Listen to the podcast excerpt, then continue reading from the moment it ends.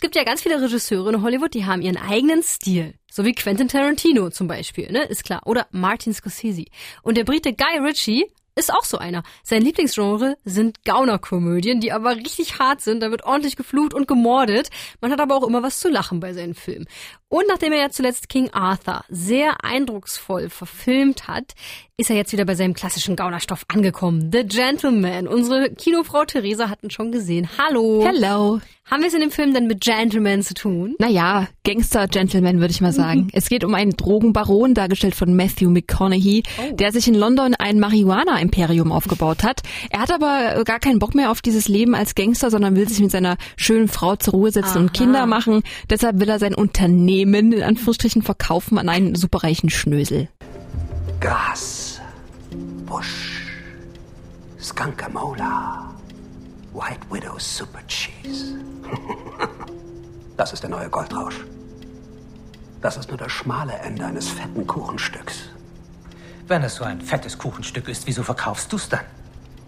Ich habe mir den Ruf eines Mannes erworben, der es auf die harte Tour geschafft hat. Anders gesagt, es klebt Blut an diesen hübschen weißen Händen.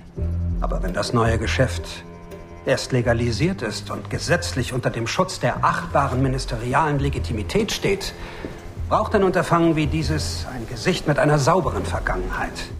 Von der Sache bekommt aber bald die halbe Londoner Unterwelt Wind und die mischen sich alle ein.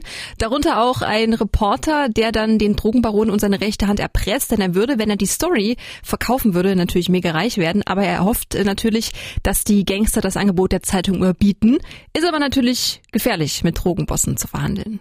Ist das dann wieder so ein typischer Guy Ritchie-Film, also wie seine früheren Werke wie Snatch? Total. Guy Ritchie hatte ja dann ein paar Ausflüge in andere Genre gemacht, mhm. hat zum Beispiel die Story von Sherlock Holmes verfilmt, mochte ich überhaupt nicht, mhm. die beiden Teile. Dann hat er zuletzt Aladdin gemacht, was ja auch eigentlich null zu ihm passt. Ja. Mit King Arthur hat er ja einen sehr epischen Historien-Fantasy-Action-Film gemacht.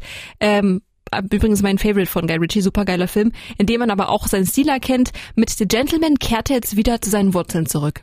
Und das ist gut, oder? Finde ich persönlich schon. Es gibt ja viele Markenzeichen seiner Filme. Der schnelle Schnitt. Irgendjemand erklärt irgendjemanden einen Plan. Mhm. Die Musik wird cool eingesetzt und natürlich auch die Besetzung. Matthew McConaughey ist hier gewohnt cool. Ich glaube, mhm. der kann auch gar nicht anders.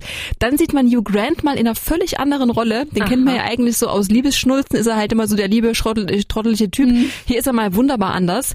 Und auch absolut herausragend Michelle Dockery als die Frau des Drogenbosses. Die kennen wir aus Downton Abbey. Du guckst es ja auch. Ja. Dann spielt sie die kühle Mary oh, und total und sie ist hier so wunderbar keck und sexy und schlau und cool, dass ich wirklich hoffe, dass wir in Zukunft mehr von ihr sehen und auch die bescheuerten Dialoge sind wieder mit dabei.